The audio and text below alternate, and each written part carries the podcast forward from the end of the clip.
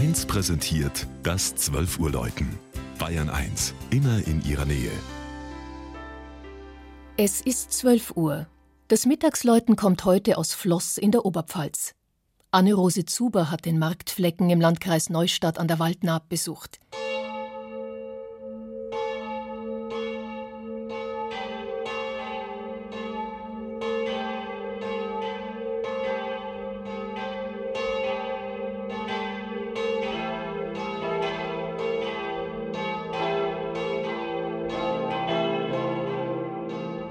Floss gilt als eine der ältesten oberpfälzischen Gemeinden.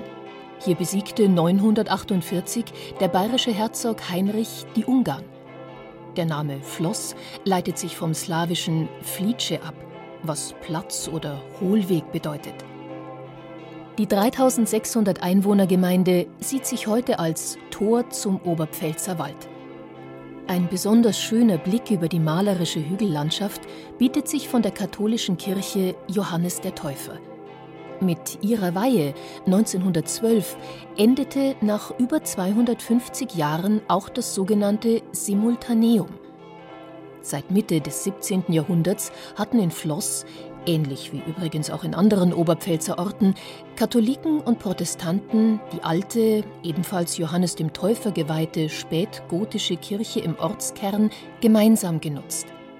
Als mit der neuen Porzellanfabrik im Ortsteil Plankenhammer seit Ende des 19. Jahrhunderts immer mehr Katholiken nach Floss kamen, strebte der katholische Pfarrer Jakob Rass ein eigenes Gotteshaus an und der rührige Kirchenmann kaufte am Ortsrand gleich so reichlich Grund, dass auch Platz war für Friedhof, Kindergarten, Krankenstation, Armennotunterkünfte und eine Kegelbahn.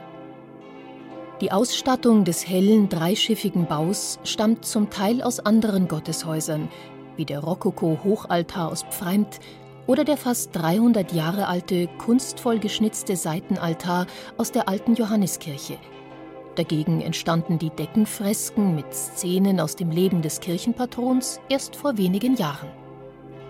Die vier Glocken, die nach dem Krieg neu gegossen werden mussten, klingen weit über den Oberpfälzer Wald und so auch über den Bockelradweg, den mit 52 Kilometern längsten Bahntrassenweg Bayerns. Damit liegt Floss direkt am europäischen Radweg Paris-Prag.